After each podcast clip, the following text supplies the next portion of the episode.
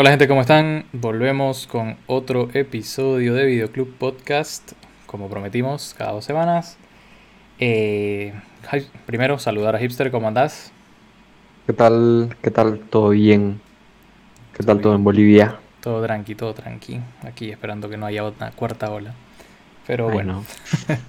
Eh, como siempre, recolectamos cinco temas eh, que digamos, tuvieron cierta relevancia en, las dos semanas entre cada episodio. Y eh, vamos a comenzar con el primer tema que es eh, el estreno de Dune y nuestra eh, opinión, digamos, sobre la película y algunas cosas que derivan de ella. Bueno, primero, ¿qué te pareció Dune? Parte 1. Mira, no, voy a, no voy a mentir. Salí ligeramente decepcionado de, la sala. Eh, creo que gran parte de eso fue porque yo no sabía que iba a ser solo la mitad de la mm. historia. Eh, salí como que esperando una conclusión o, aunque sea un final un poco más conclusivo, eh, que se sienta como un poco más de cierre a lo que a alguno de los eventos que vimos y no sé, en ese aspecto sí salí decepcionado, pero la verdad que visualmente en cuestión de, construcción del mundo, o sea, todo lo que ya, ya esperaba ver por, ser una película de Denis Villeneuve, eh, en, ese aspecto no me decepcionó, pero en cuestión de historia sí me sentí como con sabor a poco. Claro, es, básicamente la, la gran crítica que se le puede hacer a esta película que en realidad al ser un... porque tenía la fama de ser eh, inadaptable esta novela, ¿no? Eh, gracias un poco al, digamos, eh, no quiero decir malo, pero insuficiente trabajo que hizo David Lynch con su adaptación de los 80. Se ganó esa fama, digamos, de que era tan rica en mitología y tan rica en eventos dentro de la misma novela que era imposible adaptarla de una forma satisfactoria. Entonces, Denis Villeneuve llegó y dijo, bueno, la voy a separar en dos porque en una no se puede contar la historia. Entonces, eh, viendo mucho gente, digamos, eh, youtubers especializados, gente fan de la novela, que vieron esta, esta película, eh, sí, todo el mundo coincidía en que se siente una película incompleta. Pero que no había, o sea, era muy difícil encontrar dónde acabar la película. Hasta para el mismo de Neville Nude, digamos, que fue, fue donde la acabó, era como la, una de las pocos, uno de los pocos lugares donde la podía acabar.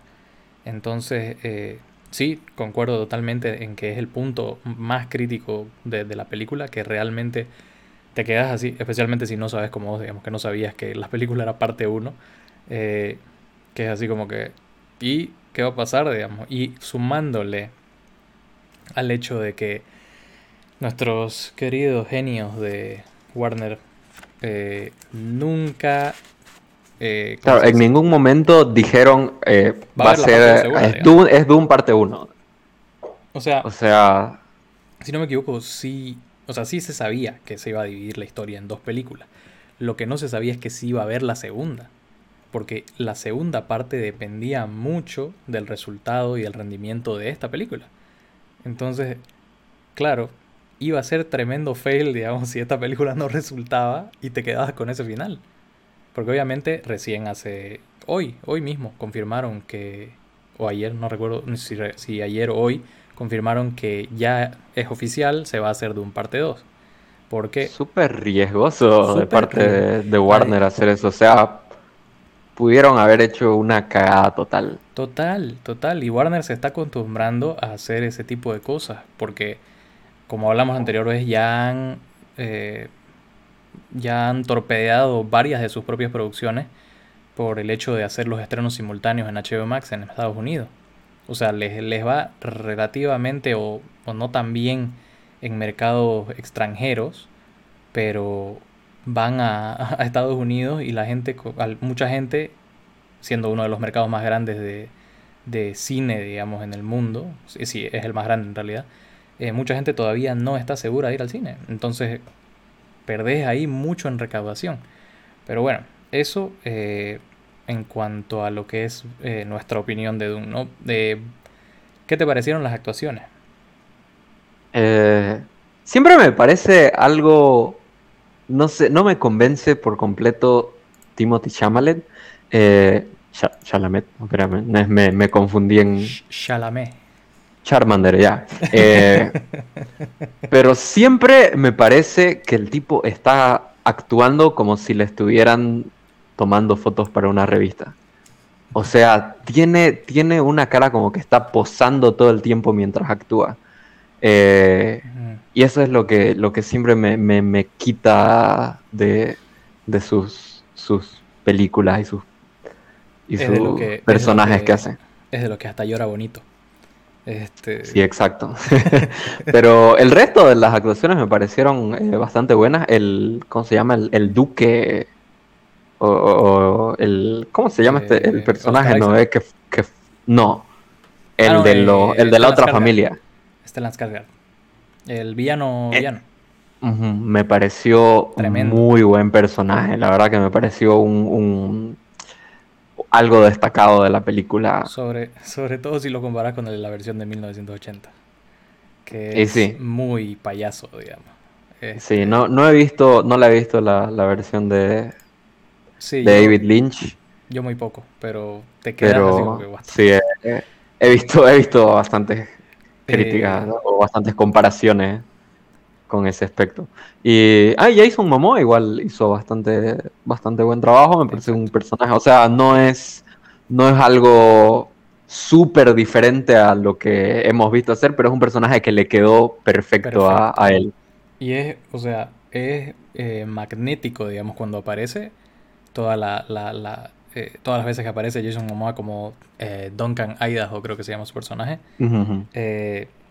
pero es, es, la verdad que le sale muy bien este personaje.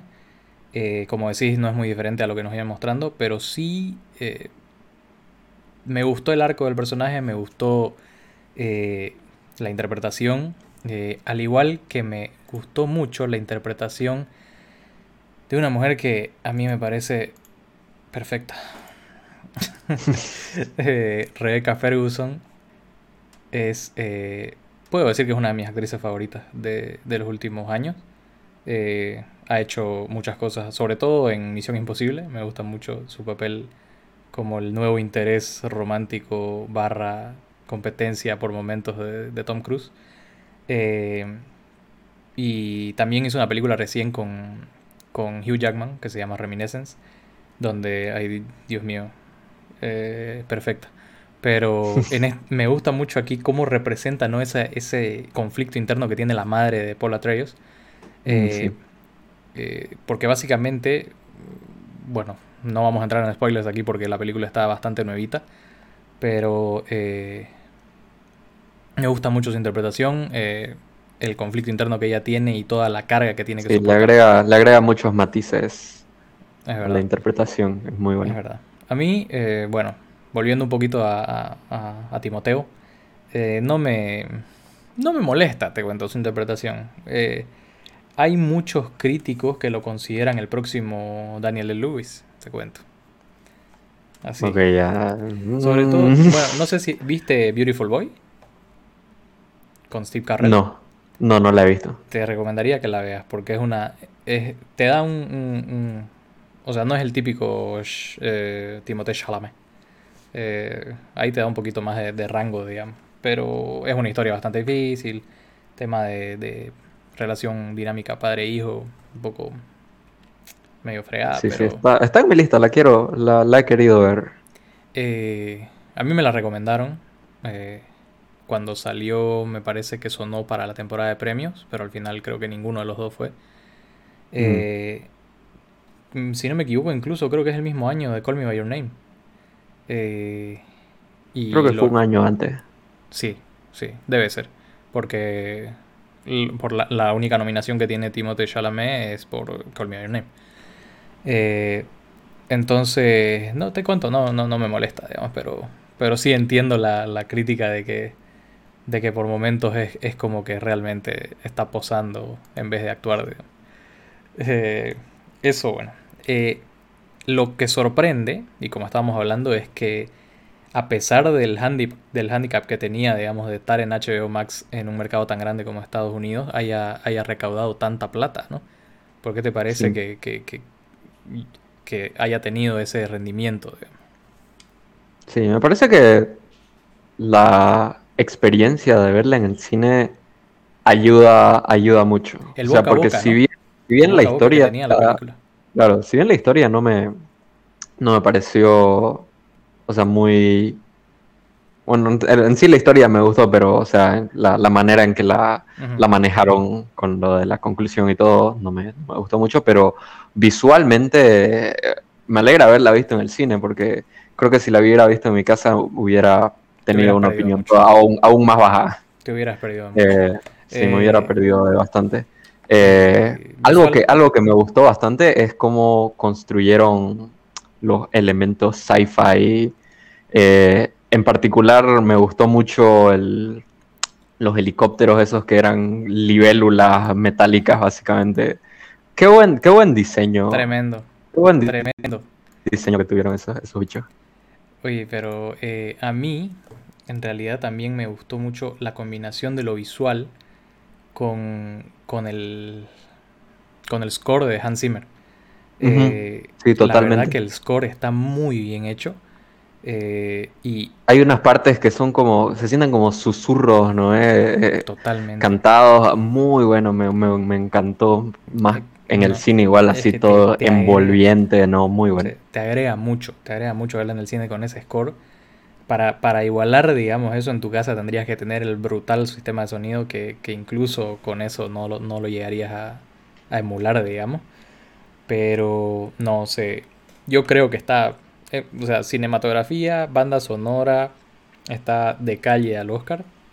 Al mínimo la nominación. Eh, Totalmente. Eh, Hans Zimmer. o sea, ¿qué podemos decir de Hans Zimmer? Mucho, lo han hecho mucho meme. La verdad, Hans Zimmer, por, me parece. No.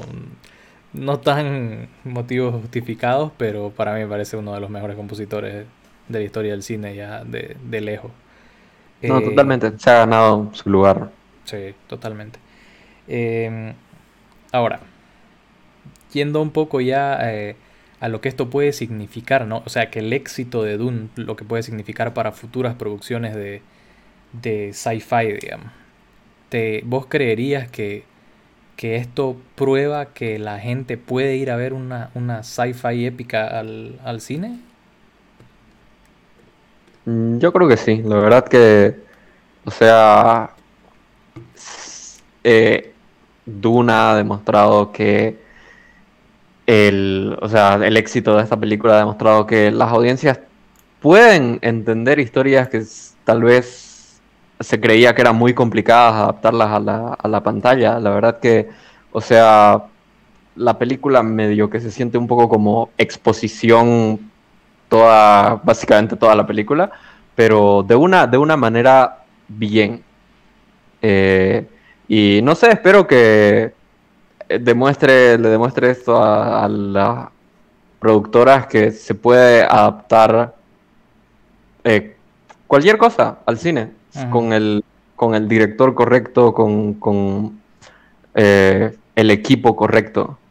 Eh, otra cosa que muchas veces no se ha, o sea, no se ha adaptado historias de Lovecraft, por ejemplo, muchas veces al cine, porque dicen que el horror cósmico es bien complicado de, llevar a la pantalla.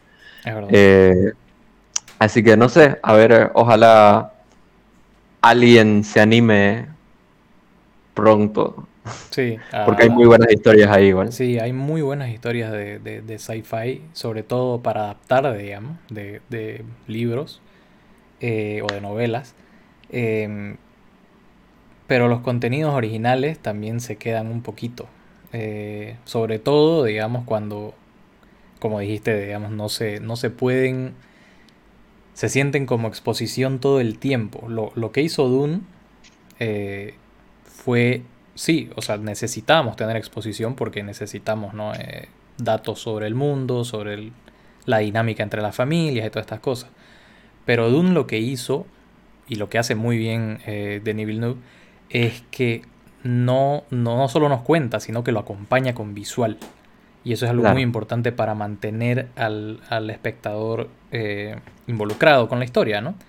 Eh, por ejemplo, una de las películas que recientemente vimos que trató de hacer eso, eh, pero no lo hizo tan bien, es Tenet, de Christopher Nolan, que es una película que tenés, tenés que tener exposición porque el tema es muy complicado.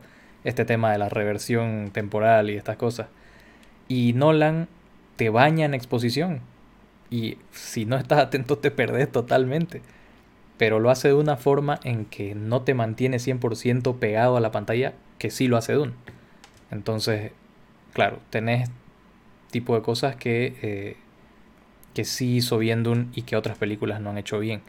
Eh, yo creo eh, que sí, esta, esta película le va a, digamos, va a ayudar a, que el género sea más buscado por los, por los espectadores de cine. Mm, como, como dijiste, espero que se desarrollen más historias. Porque el sci-fi es un género que, genera bastante y que creo yo em, hay bastante para explotar. Totalmente. Entonces, si no han eh, ido a ver eh, Tenet, perdón, si no han ido a ver Dune, eh, vayan a verla, aprovechen que está en el cine porque de verdad es una película para ver en el cine. Eh, la pantalla más grande que, encuentren. Yo, por ejemplo, eh, fui a la sala XL de multicine, que es bastante, es creo que es la más grande de, de, multicine. Entonces, dos por uno lo que sea, como puedan, búsquenla, pero es realmente una película para ver en la pantalla más grande.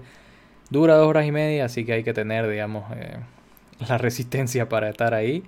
Eh, y tomen en cuenta lo de que es solo la primera parte. Exacto, exacto. Que es algo que Warner no ha... no se ha esforzado. No ha dicho, no ha dicho por muchos lugares. Exactamente. Entonces, bueno, ahí, ahí queda el primer tema. Vamos eh, directamente al segundo, ¿no?